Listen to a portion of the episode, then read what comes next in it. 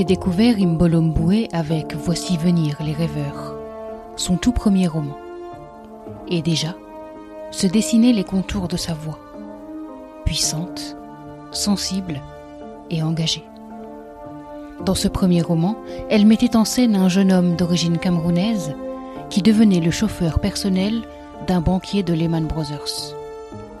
Un récit qui m'a marqué par la force de ses personnages, mais aussi par sa fin, tout à fait originale.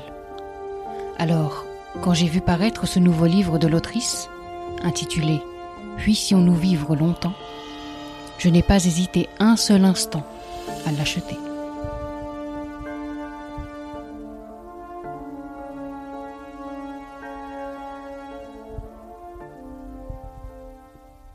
Salut, je m'appelle Asma et vous écoutez Bookapax. Allez. Bienvenue sur Bookapax. Voilà.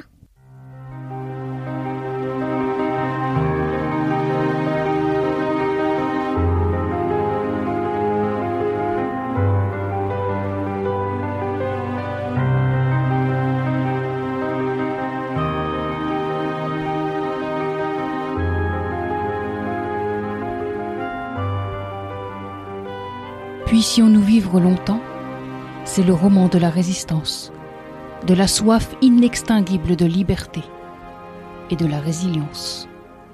Et dès les premières lignes, j'entre dans un village africain à la fois lucide et déterminé.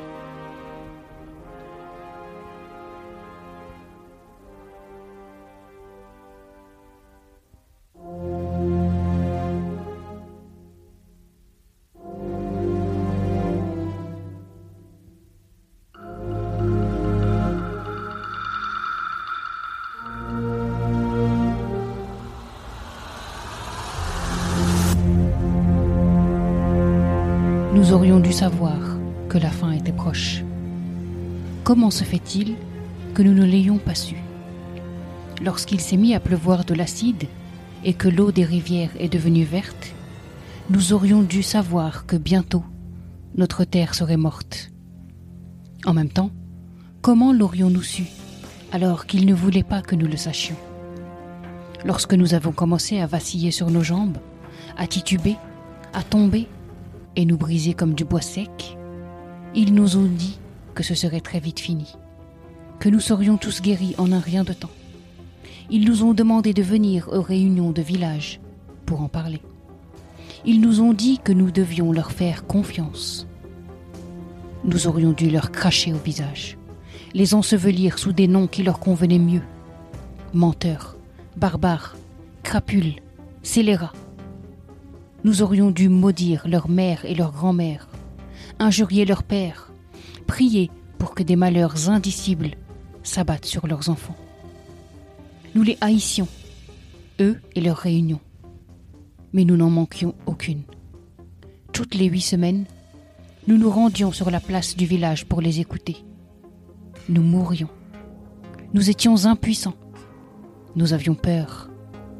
Ces réunions, était notre seule planche de salut.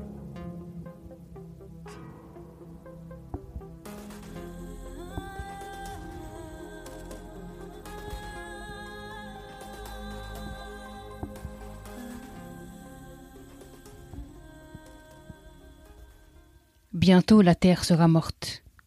Les enfants, les adultes vacillent. Ils ne tiennent plus sur leurs jambes. Ils se meurent. Mais eux en face, ils réclament la confiance des villageois. La haine et la peur les habitent, les villageois. Mais que faire? Elle est ainsi, Imbolomboué, nous plongeant directement dans le bain acide de ces mots, ceux qui font mouche et nous font emprunter des chemins épineux. Avec ce deuxième roman, l'autrice nous entraîne à Kozawa, un village d'Afrique de l'Ouest. Depuis quelques années, une entreprise pétrolière américaine s'est installée à proximité et la région s'en trouve polluée. Enfants comme adultes tous s'étouffent, se grattent, faiblissent, titubent, trébuchent et meurent. Des cercueils de toute taille sont accompagnés jusqu'au cimetière. Les dirigeants de l'entreprise sont prévenus, interpellés, sommés de répondre aux interrogations des villageois. mais ils n'ont qu'un mot à la bouche la confiance. Les réunions avec des responsables s'enchaînent à un rythme régulier, tandis que l'empoisonnement, lent, inexorable, mortel, continue et s'étend. Mais le dialogue a ses limites, et c'est celui qu'on voit comme l'idiot du village qui va y mettre fin. Un soir, après une énième réunion avec les représentants de la compagnie pétrolière, les trois représentants vont être pris en otage, ouvrant la voie à des années de terreur et de violence. Le combat des villageois contre la multinationale, mais aussi contre les dirigeants du pays, qui sont complices par leur silence, commence en 1980. Il ne prendra fin qu'en 2020. Si les parents et grands-parents vont discuter, assister aux réunions que leur impose l'entreprise, tenter de faire bouger les choses par le dialogue, peu à peu, une nouvelle génération va émerger. Une génération qui va rompre avec le débat pour emprunter d'autres chemins de lutte. Cette génération, elle a observé ses aînés. Elle les a vus tout tenter par les mots, par la discussion sans fin et sans effet. Elle va se passer de ces causeries elle va plutôt s'emparer des armes de son temps, que sont les médias, la réputation, les réseaux sociaux, les luttes sociales, et aussi et surtout l'instruction.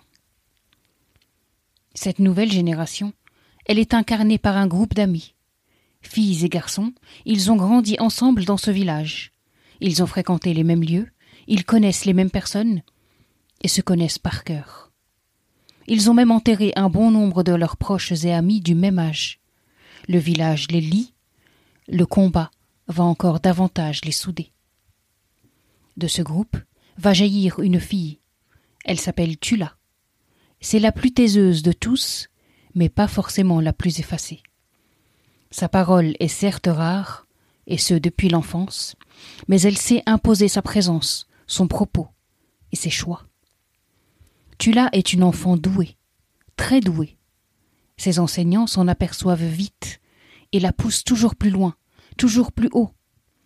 Et elle y va, malgré les drames personnels comme communautaires. Elle s'acharne à étudier, à connaître, à comprendre le monde et les enjeux qui le tiennent et le font tourner. Pour apprendre, elle va aller jusqu'en Amérique, se frotter aux luttes sociales et aux formes qu'elles peuvent prendre, et revenir plus aguerrie au pays, au village, parmi ceux qui placent en elle beaucoup d'espoir.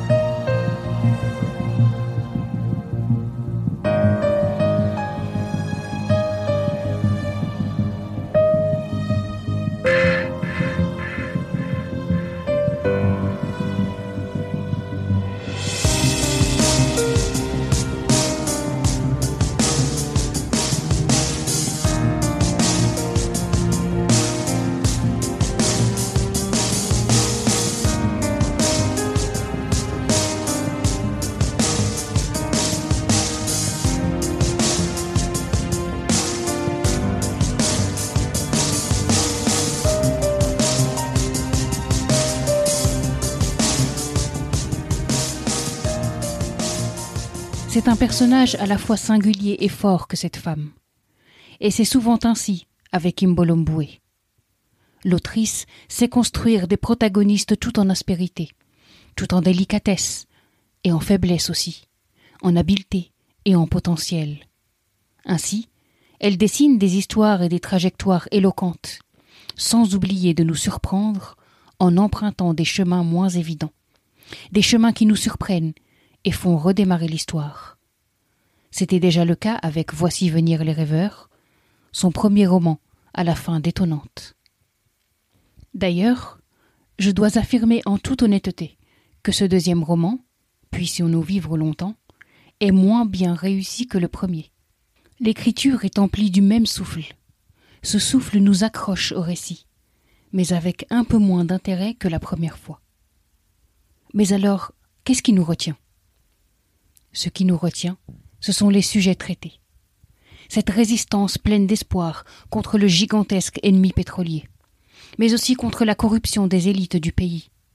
Cette femme aussi, qui se lève, qui balaye l'inertie générale et qui s'impose malgré certaines mentalités. Autant d'obstacles et de défis que je me réjouis donc de dépasser avec les personnages, et qui me tiennent scotché jusqu'au bout. Puissions-nous vivre longtemps. Un titre qui sonne comme une prière, celle qu'on prononce avec juste assez de conviction pour se lever et pour se battre. Un titre aussi qui n'est pas sans rappeler un autre ouvrage, un grand ouvrage marquant, paru dans sa version française en 1966 aux éditions Présences africaines et reparu en 2013 chez Actes Sud.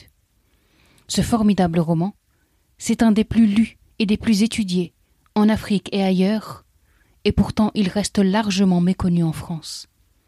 Ce livre donc, dont on sent l'inspiration en lisant l'ouvrage de Imbolomboué, c'est tout s'effondre, du Nigérian, chinois à Chébé.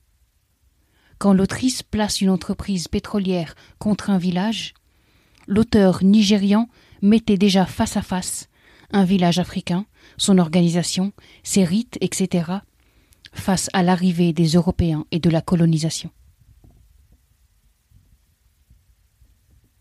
Puissions-nous vivre longtemps. C'est donc le roman de la lutte, une lutte acharnée contre celui qu'on croit faible et celui qui se croit plus fort que tout. C'est aussi le roman d'une fin de monde. En s'installant dans la région, l'entreprise pétrolière l'a doublement polluée. Elle en a profané, contaminé, dénaturé les sols et les sous-sols. Elle a également perturbé, désorganisé les lieux, divisant les uns, faisant se soulever les autres. C'est donc un ordre nouveau qui s'installe. Mais est-ce vraiment pour le mieux? Pas si sûr. La terre a été meurtrie.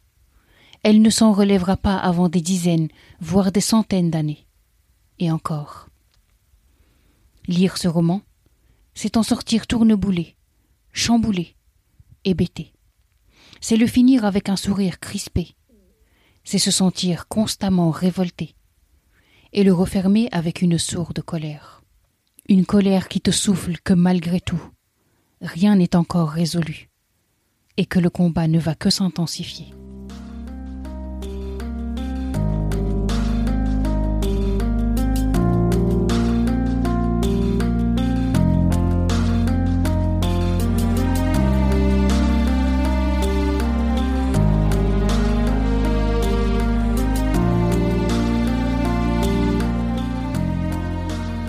D'avoir écouté cet épisode. Cette émission vous plaît?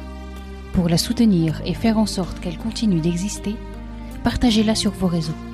Abonnez-vous sur Apple Podcast ou sur votre plateforme de podcast préférée. Et n'hésitez pas à la noter 5 étoiles. Merci infiniment pour vos retours, vos encouragements et votre enthousiasme. À bientôt.